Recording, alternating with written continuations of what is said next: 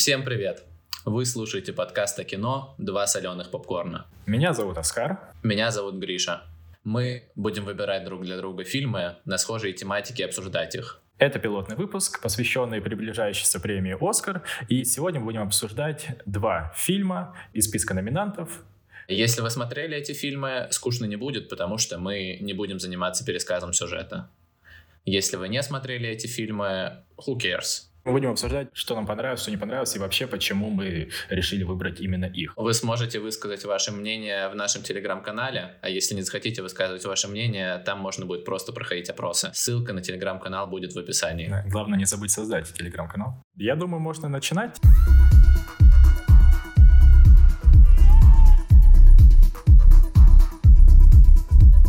Э, Гриш, какой фильм выбрал ты? Я выбрал для тебя фильм «Треугольник печали». Это одна из нескольких комедий, номинированных на «Оскар».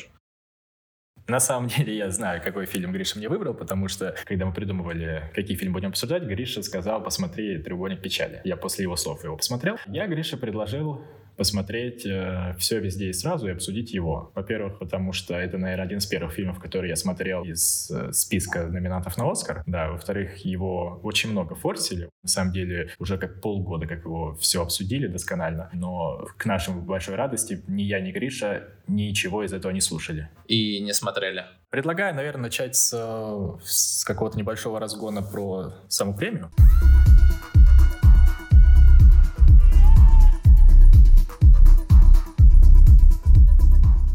Я вообще редко смотрю фильмы, которые номинируются на Оскар, потому что, на мой взгляд, они обычно чересчур артхаусные.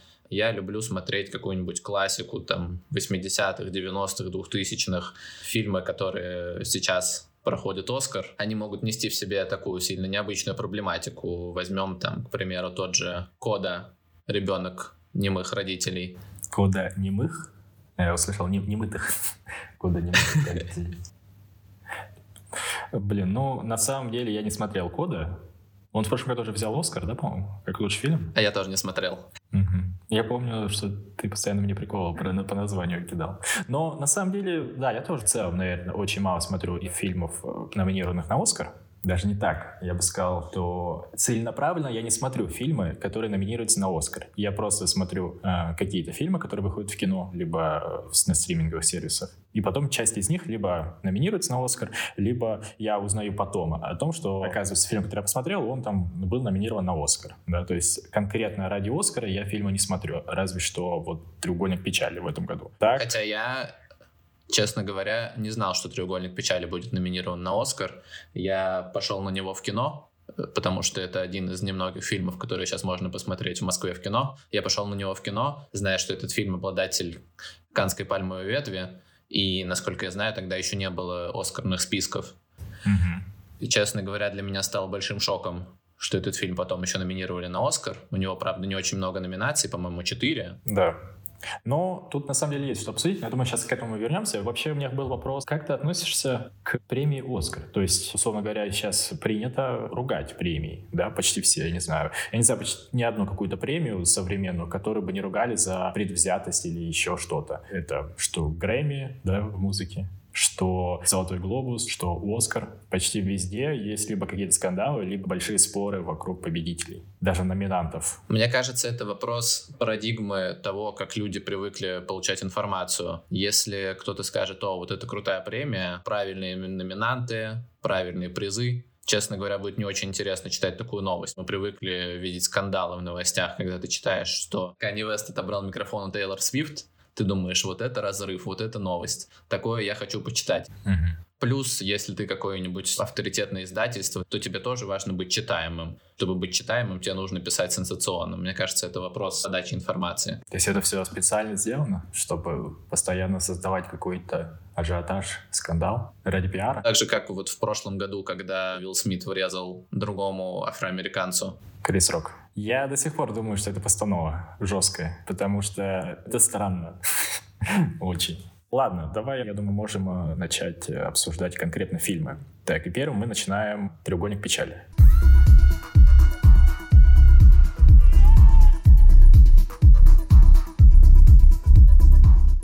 Начнем с самого резонансного, я бы сказал, из э, двух. Его выбрал Гриша. Это фильм шведского режиссера Рубена Эслунда. У меня было несколько вариантов, как описать, э, что происходит в фильме. Первый вариант — взять аннотацию из кинопоиска. Второй вариант — взять аннотацию из Википедии. Третий вариант — описать самому все, что там происходит. Формально главными персонажами здесь является пара моделей. Карл Я-Я. Я-Я-Я-Я. Ты-ты. Ты-ты. Туту. Вот и наша первая интеграция. Я-я зарабатывает больше, потому что это все-таки модельный бизнес, он более женский. Сразу отписались феминистки от нашего подкаста. Не знаю, кстати, мужчины-модели выходят с плакатами. Ладно, неважно, я отошел от темы. В общем, Арл зарабатывает меньше как модель, я зарабатывает больше как модель, но хочет, чтобы их отношения оставались традиционные в плане их ролей. Мужчина должен обеспечивать женщину, платить за нее, за отели, за рестораны и так далее, а женщина обустраивает досуг. Я не прямо соглашусь например, она говорит ему о том, что, что если мы будем продолжать встречаться, я стану матерью, и в какой-то момент я не смогу себя обеспечивать. И в этот момент ты, Карл, должен меня обеспечивать. То есть она, конечно, в каких-то проявлениях отсылает к тому, что ты там должен заплатить в ресторане, но скорее она через это пытается проверить, насколько он готов к серьезным отношениям. Так как я инфлюенсер, ей подарили билет на круиз, на яхту, где вместе с ними будут куча богатых пассажиров. Наполненных деньгами и не только. От русского бизнесмена, до IT и оружейных баронов. И в третьей части в результате катаклизма они попадают на необитаемый остров, и все эти деньги перестают на них работать. Детально мы написывать не будем, но какие-то моменты мы будем брать. У меня первый вопрос тебе, главный. Почему ты выбрал этот фильм? Смотри, я редко ставлю фильмам плохие оценки. В моем кинопоиске, где 250 плюс оценок, у этого фильма самая плохая оценка, оценка 5. И при этом отмечу, что несмотря на то, что у него оценка 5, моя, мне не понравилась, фильм действительно оставляет, так сказать, отпечаток. В этом плане он хорош для обсуждения. И мне было интересно, понравится ли он тебе или также не понравится, как и мне. По большей части мне фильм, наверное, понравился. Когда Гриша сказал, посмотри фильм, потому что мы его будем обсуждать, естественно, там накинул разную информацию, что там люди буквально блюют. Э, насколько я помню, помню, Гриша говорил, что хотел уйти из кинотеатра. Ты в кинотеатре его смотрел? Да, я смотрел в кинотеатре, и это было действительно тяжело. Часть сцены, она снята с камерой, которая поворачивается. Уже сама по себе такая съемка оказывает давление на вестибулярный аппарат. А когда после этого начинают показывать сцены с блевотиной в большом метраже, угу. мы смотрели, благо, этот фильм вечером, поэтому до сна оставалось часа два, но вот в эти два часа я больше не ел ничего. К утру в целом уже отвращение прошло. Понятно. Но на самом деле, после того, как Гриша рассказал мне, я уже довольно был готов. Ну, во-первых, я очень ждал момента, когда я увижу сцену с блевотиной и с еще некими извержениями. Я был в предвкушении на самом деле. По факту, наверное, фантазировал, как... Э, можно ли сказать фантазировал? Ну, короче, я думал, как это будет выглядеть. И я, когда я начал смотреть фильм, первое, что я заметил, это действительно вот чисто европейский фильм. Я сначала подумал, что это фильм. Датский, потому что буквально за пару месяцев до этого я наконец посмотрел э, еще по одной с Микельсоном. И я прям первым делом подумал, что выглядит все вот как э, еще по одной в плане остановки кадра и так далее. И на самом деле мне понравилась кураторская работа была, ну, по крайней мере, там в первой половине фильма. Это не типично голливудская тема, классическое расположение камеры и так далее. По звукам тоже очень интересно. Помнишь сцена, где Карл и я ругаются в лифте? Там закрываются и открываются двери лифта, потому что они стоят на месте, ругаются, и они скрежечут. Сцена очень напряженная, потому что они ругаются на тему равноправия, и еще тебе по ушам ездят эти двери. И это не просто эстетически красивая картинка, а еще очень сильно дополненная музыкальным сопровождением, музыкальным, а звуковым. Я просто не помню, когда последний раз такое видел в фильмах, и это добавляет класса режиссеру. Да, то есть вот первая часть прям хорошая. Вторая часть мне на самом деле тоже нравится. Мы пока еще не дошли да, до момента с блевотиной, но на самом деле что мне понравилось, вот конкретно. Конкретно 20 минут блевать не понравилось. Это отборный контент, я считаю. Нет, на самом деле, ладно, типа, блевотня это, конечно, жестко, но обоснованно. Сама по себе ситуация — это следствие это действий. Короче, да, я понимаю, почему людям может не понравиться фильм. Тебе ничего не разжевывает. Он заканчивается открытым финалом. Его открытый финал, на самом деле, мне кажется, тоже мало на что влияет. Суть фильма ты вообще не понимаешь. Если ничего не понял и ничего не хочешь понять, да, он тебе, скорее всего, и не понравится. В, в моей ситуации я ничего не понял, мне захотелось его обсуждать, Поэтому он мне в целом понравился. Его плюс, например, что он необычный сюжет цепляет. Вот фильм «Не смотри наверх», как сюжет, как сюжет. Обычный американский сюжет. Вроде бы тоже сатира, но «Не смотри наверх» тебе все разжевали, все положили, и все. То есть тут нету особо каких-то мыслей порассуждать и так далее. Он такой более голливудский, наверное, что ли. Но ты вот для себя понимаешь вообще, в чем какой-то смысл, я не знаю, вот находишь ли ты для себя какой-то смысл? В фильме в целом? Как ты понял фильм? Мне кажется, что сюжет в фильме, встреча модели в ресторане, поездка на яхте, необитаемый остров, даже та же самая открытая концовка, они действительно не значат ничего, и они сделаны только для того, чтобы поднять какие-то проблемы. В этом плане можно провести даже не параллель, а сказать, что этот фильм не похож на фильм «Не смотри вверх», в котором есть конкретный сюжет. Тут очень много проблем. В первой части это равноправие, во второй части столкновение идеологии марксизма и социализма, история о том, что богатые люди уже настолько насытились, настолько у них уже этих денег много, прям из них уже рвутся наружу, как вот эта блевотина, которую показывают 20 минут. На том же острове показано, что все эти люди богатые без денег на самом деле ничего не могут, ничего из себя не представляют, что они там готовы чем-то поступиться. Парень-модель Карл начинает спать с этой э, главной по туалетам женщиной, которая добывает им рыбу, буквально спать с ней за рыбу из-за кренделя. Интересный набор проблем, актуальный, безусловно. Но я не люблю такую сатиру. Вот ты говоришь, что они не разжевывают проблемы в такой же степени, как «Смотри вверх». Но при этом, когда тебе 20 минут показывают, что люди блюют, из них льется кал, и это история про то, что вот люди присытились деньгами, я такой, окей, я уже за первую минуту понял, можно следующую картинку. Когда они две минуты бьют осла камнем по голове на острове, я такой думаю, окей, я уже понял, что, что вы хотите сделать. Уже можно не показывать мне после этого разбитый череп посла. Там показывали череп посла? Я смотрел в кинопоиске, поэтому каждый раз, когда я смотрел, я думал, а не вырезал ли что-то кинопоиск оттуда, чего я должен был увидеть, но не увидел, потому что могу стать геем. Мы вчера смотрели «Кингсман. Золотое кольцо». Там, помнишь фильм сам? Да. Там главный злодей — наркобаронка, э, женщина. И фильм про наркоту. Они там в каком-то моменте показывают, что сидит Уолтон Джон, курит сигару, и сигара замазана. По сути, можно весь фильм вырубать, а они такие просто заблюрим дым. Да, я этого не понимаю вообще. На самом деле, со слом было действительно жестко, и вот я, видимо, много фильмов посмотрел, где люди блюют и срут, что меня забавили сцены с блевотней и говном. который просто как, как в Титанике, вот когда затапливают Рим, вот то же самое, только здесь затапливают не водой, а реальным калом. Ну, это точно отсылка. Вообще там на самом деле много отсылок было. Если даже не вспомню, хотя не даже записано что-то. Но э, со слом было жестко. Ну, как я понимаю, что это специально было так, чтобы человека вызвать такие... Яркие эмоции. Отторжения. Я могу сказать так для себя. Стал бы я бы фильм смотреть второй раз? Ну, его, наверное, надо посмотреть несколько раз, чтобы понимать, чтобы больше понимать, для чего он сделан, что он хочет показать, но стоит ли это смотреть несколько раз? Каждый для себя обычно решает. Мне он по большей части понравился, потому что, ну, он необычный. Не знаю, может, потому что я очень много фильмов Марвел посмотрел, или может, потому что я сходил на Квантоманию несколько дней назад, понял, какой это лютый кал. Для меня, на самом деле, «Треугольник печали» был действительно интересный фильм, потому что мне хотелось его обсуждать. Но мне понравился некоторый персонаж. Американец-марксист и русский капиталист. Это классные ребята. Самое забавное, что американец э, марксист умер, а русский капиталист выжил, но попав на остров, он начал обрастать и превращаться в Карла Маркса. В смысле, он бородатым начал становиться, волосы отрастают, и он еще седовласый, поэтому он реально начал быть похожим на Карла Маркса. Ну и забавно, что в ситуации на острове, когда мало людей осталось, и надо как-то добывать еду и работать сообща, он начал действительно превращаться в коммуниста в этом плане. Блин, интересно, я про это не думал, когда смотрел. Да, вот в итоге, наверное, давай вернемся к вопросу, достоин ли вообще фильм номинации на Оскар. Ну, это пока, как минимум, мне кажется, один из самых необычных фильмов последнего года, который я смотрел, с, с разряда сатиры. Но эта сатира мне больше понравилась, чем «Не смотри наверх» и либо какая-то другая. Заслуживает ли она победы на Оскар? Ну, фиг его знает. Мне кажется, нет. Мне кажется, у нее слишком мало номинаций, четыре номинации обычно должно быть побольше. Да, ну и плюс, э, кажется, просто в следующем году про него уже забудут. Так, перейдем к оценке.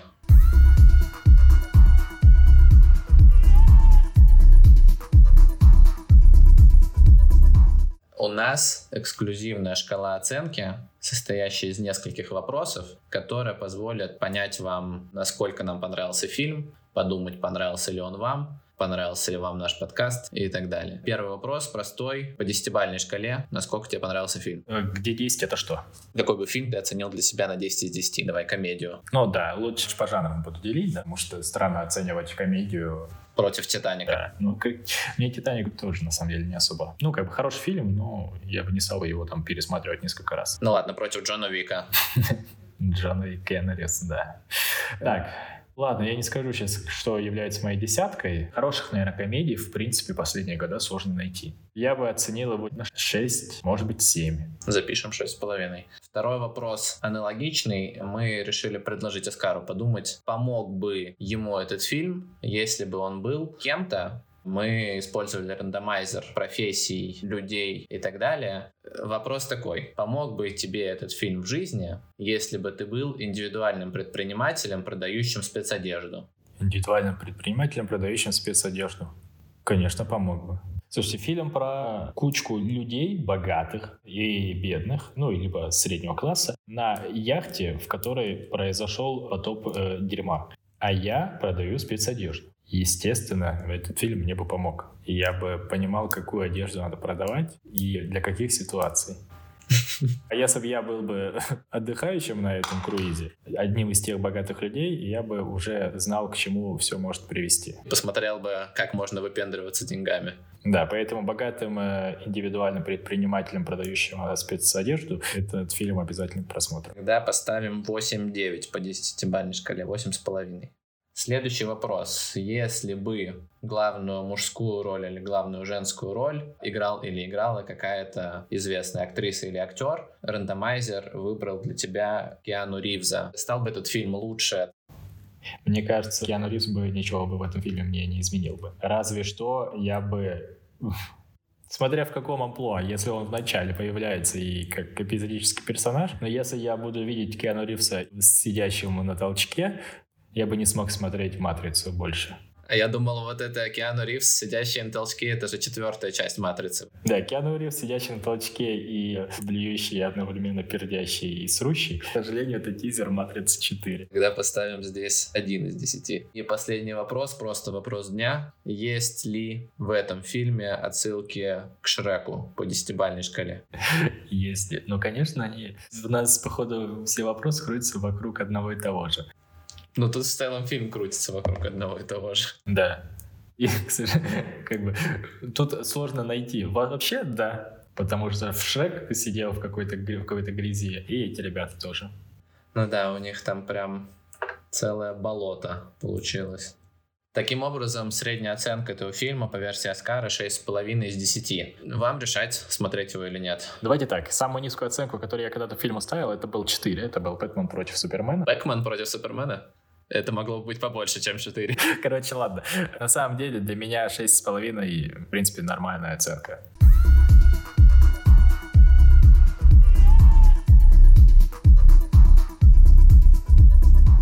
Так, переходим ко второму фильму. Это все везде и сразу. Мне кажется, он идеально подходит для нашего подкаста, потому что сюжет в нем настолько запутанный, что мы просто не смогли бы его обсуждать. Обсудим прям верхнеуровнево. Этот фильм выбрал для меня Оскар. Он тоже номинирован на Оскар. У него 11 номинаций, это наибольшее число номинаций в этом году. Ты помнишь, чтобы фильм с наибольшим числом номинаций выигрывал Оскар? Помню ли я название этих фильмов? Нет. Помню ли я, что их было немало? Да. Тот же «Аватар», по-моему, «Титаник» очень много номинаций. Но обычно это действительно фильмы, у которых отличный визуал и хорошие сюжеты или в целом большие оценки. Поэтому все везде и сразу действительно подходит под э, это описание. При этом как будто в последние годы выигрывают более ситуационные фильмы, так же как этот «Кода. Ребенок немытых родителей». На самом деле я не очень понимаю, как выбирать фильмы, по каким э, критериям киноакадемия определяет лучшие фильмы. Мне кажется, в последние годы есть какая-то повестка, за которую фильм вырывается в лидеры. И все везде и сразу, я, честно говоря, не знаю, есть ли здесь какая-то повестка, кроме того, что там все актеры на главных ролях э, азиатского происхождения, Тут, кстати, хочется отметить, что актер, который сыграл мужа Мишель Е, его зовут Кехи Куан, по-моему. Он тоже номинирован на роль второго плана. Вообще крутой актер. И удивительно, как они вообще смогли найти актера азиатской внешности, который не снимался в Шанчи Марвеловском.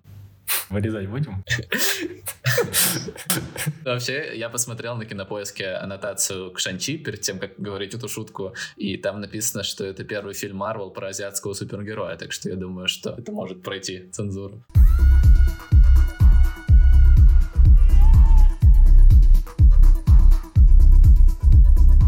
Немного расскажу о фильме «Все везде и сразу». Это такой фантасмагоричный боевик, в фильме в самом классическом образе сталкиваются добро и зло. На стороне добра прекрасный 60-летний Мишель Ео вместе со своей семьей. Муж, отец, дочь. На стороне зла, внимание, тоже ее дочь, но из параллельной вселенной. Точнее, из одной из множества параллельных вселенных. И да, схватка происходит на стыке миров в мультивселенной, как в Квантумаме, который ты недавно посмотрел. И под угрозой, в отличие от этих самых фильмов Марвел, не мир в глобальном смысле, а мир обычной семьи, который трещит под гнетом повседневных проблем. Налоговых обязательств, переходного возраста дочери, закостенелости отца. Режиссер этого фильма два Дэниела, вы их можете знать по спорному, на мой взгляд, человека швейцарскому ножу. Ты смотрел? Это когда Гарри Поттер был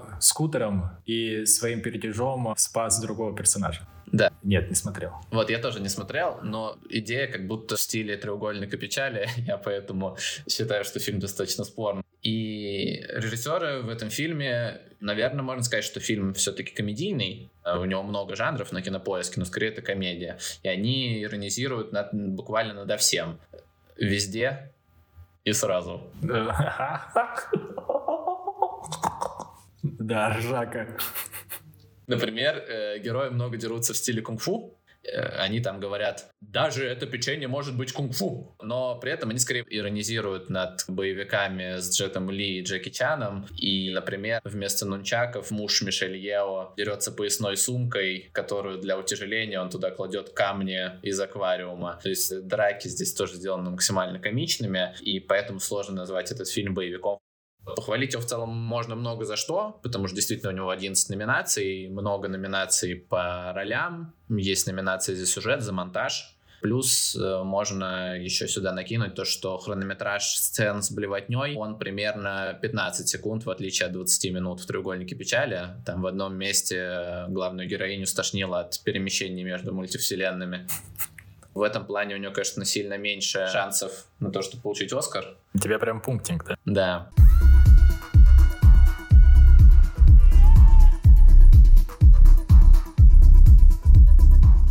Скар, я у тебя хотел спросить про этот фильм. Что тебе больше всего в нем откликнулось? Если не какая-то проблематика, то, может, там, игра актеров? Мне понравилось, что он абсурдный, да. Эта абсурдность мне не пытается как-то навязчиво впихнуть какую-то повесточку, да. И эта абсурдность, она интересна, и я, наверное, давно таких э, боевиков, да, все-таки развлекательный боевик, я думаю, в первую очередь, мне понравилось, что после всех э, фильмов про супергероев и так далее, это прям, ну, глоток свежего воздуха. Несмотря на то, что я его третьего раза только посмотрел. Причины были другие, что я поздно начинал его смотреть, и к какому-то моменту я понимал, что я просто хочу спать, и при этом я хочу его досмотреть. А на самом деле, э, основной его плюс — это то, что он необычный. Это то, чем должен был стать Доктор Стрэндж Вселенная безумия. Потому что Доктор Стрэндж Вселенная безумия — это какая-то кастрация всего Марвел. Мне, не знаю, мне понравилось просто. Мне понравилось все везде сразу тем, что это много разных фильмов, объединенных в одно. Немного «Матрицы», немного фильмы мультивселенной какой-то, немного комедия. Там скорее комедия положений. Он, он забавный и абсурдный. А что мне не понравилось, на самом деле он жел для какого-то понимания то есть из-за того, что очень много версий разных других людей, в какой-то момент, мне кажется, можешь потеряться, если особенно три раза пытаешься его посмотреть. Останется ли он в истории? Мне кажется, да. Я бы его точно вознаградил всякими техническими, да, монтаж, визуальный эффект, сценарий, да, я бы тоже дал бы за сценарий, просто потому что такие фильмы надо поощрять, чтобы люди не смотрели один и тот же Марвел вокруг себя и везде, и сразу.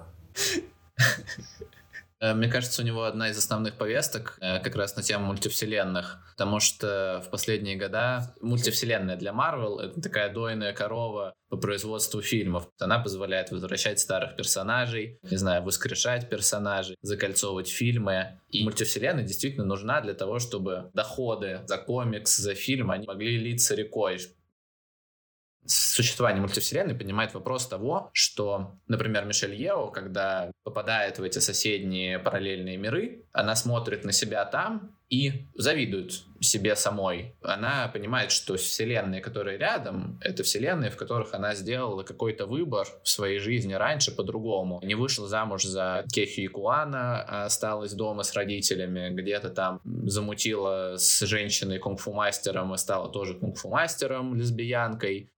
И мне кажется, что здесь мультивселенная, она внедрена для того, чтобы показать э, для нас, для всех, дилемму доверия к себе. Действительно, мы живем здесь и сейчас, и у нас много информации. Каждую минуту мы делаем какой-то выбор. Там сесть, записывать подкаст, поесть. Подписаться на наш подкаст. Поставить колокольчик. Э, купить билеты на Aviasales. Aviasales, свяжитесь с нами. Вот, мне кажется, тут мультивселенная, она вот именно поднимает такую проблематику. И в этом плане это прикольная повестка с точки зрения того, что они в чем-то даже высмеивают Марвел. Я согласен, что мультивселенная в «Все везде и сразу» — это вот тот объект, который двигает э, сюжет. То есть она внедрена здесь как часть э, описания э, в каких-то действий людей и их восприятия. Это даже немного обидно, что ребята из Marvel, которые знают сколько лет, выстраивают империю вокруг этой мультивселенной, так просто поверхностно отнеслись. Потому что смотришь все везде и сразу, и ты действительно получаешь прикольные варианты событий. Ину Татуй, вселенная, где они просто камни, да. вселенная, где они пиньяты. Это забавно, как минимум. Вопрос. Считаешь ли ты, что он действительно способен выиграть Оскар за лучший фильм года?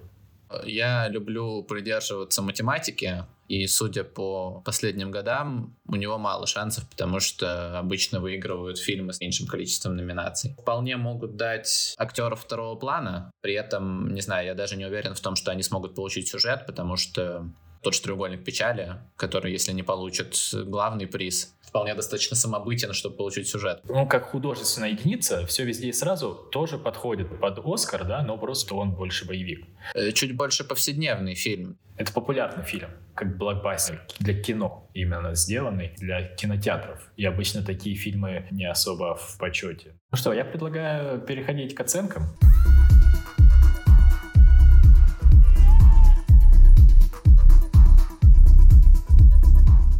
По шкале от 1 до 10, насколько тебе понравился этот фильм? Фильм крутой. Честно, я всегда ценю работу актеров, режиссеров, продюсеров. Мне кажется, люди старались, а я тут сижу и такой, ну, 6 из 10. Так что для меня, безусловно, 10 из 10.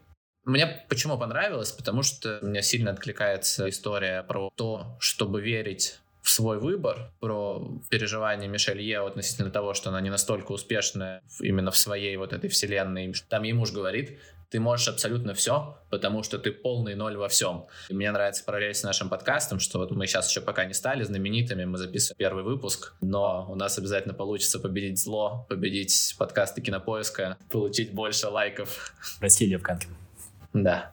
Так, хорошо, 10 из 10. Гришу впечатлить очень легко. А переходим к следующему вопросу. Э, Гриш, представь, если бы ты был э, в параллельной вселенной профессии спасатель Малибу.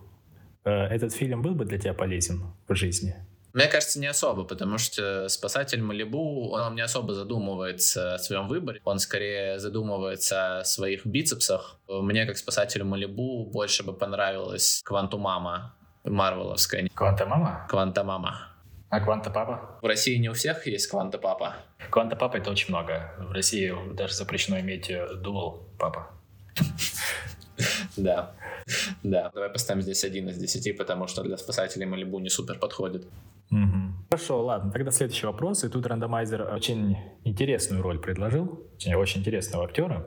Вопрос такой. Насколько бы ты оценил этот фильм, если бы главную роль играл Киану Ривз? Э, вместо Мишель Йо. Мне кажется, этот фильм лучше, чем четвертая часть «Матрицы», так что лучше бы он снялся здесь. То, кстати, мультивселенная это тоже есть в «Матрице». по факту. Да. Есть э, реальный мир и виртуальный мир, это мультивселенная. Поставим тогда за Киану Ривза 8 из 10, потому что ну, сложно Киану Ривзу меньше поставить оценку. Но не 10 из 10, потому что Мишель Ео неотразима.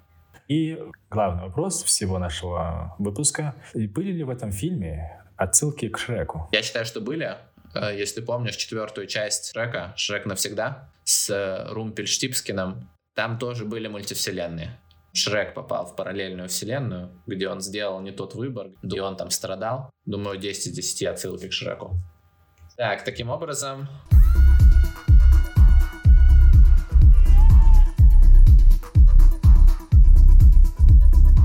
Таким образом, э, я не помню оценки.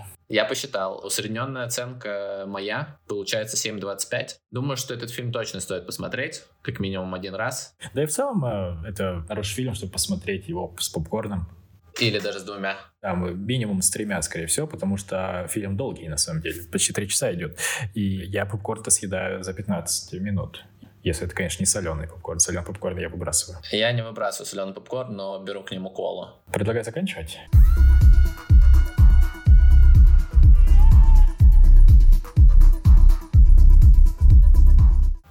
Спасибо, что послушали нас. Надеемся, вам было интересно. Да, обязательно оставляйте свои отзывы, обратную связь, э, что вам понравилось, что вам не понравилось, потому что это наш только пилотный выпуск. Так, по сути, мы экспериментируем с форматом. Ваша подсказка, идеи нам очень сильно помогут. Не факт, что будут использованы. Да, не факт. Но обязательно ставьте лайки, подписывайтесь на нас на том хостинге, на котором вы слушаете, чтобы не пропустить следующий выпуск. Проходите по ссылке в наш телеграм-канал. Он будет называться «Два соленых попкорна». Можно просто в поиске. Э, первого, кто добавится в наш телеграм, мы сделаем админу. Это будет кто-то из нас, скорее всего, так что сильно не прельщайтесь. Э, ладно, всем большое спасибо. Всем пока. Будем рады услышаться снова. Пока-пока.